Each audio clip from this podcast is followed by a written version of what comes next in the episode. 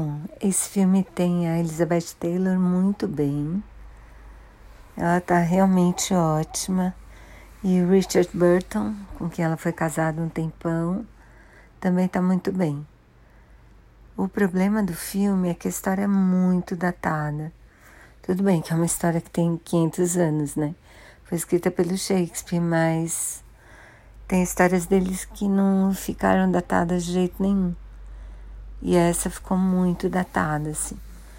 Porque é um homem que se casa com uma mulher super rebelde, que era bem desaforada e tal, e a transforma numa mulher super submissa.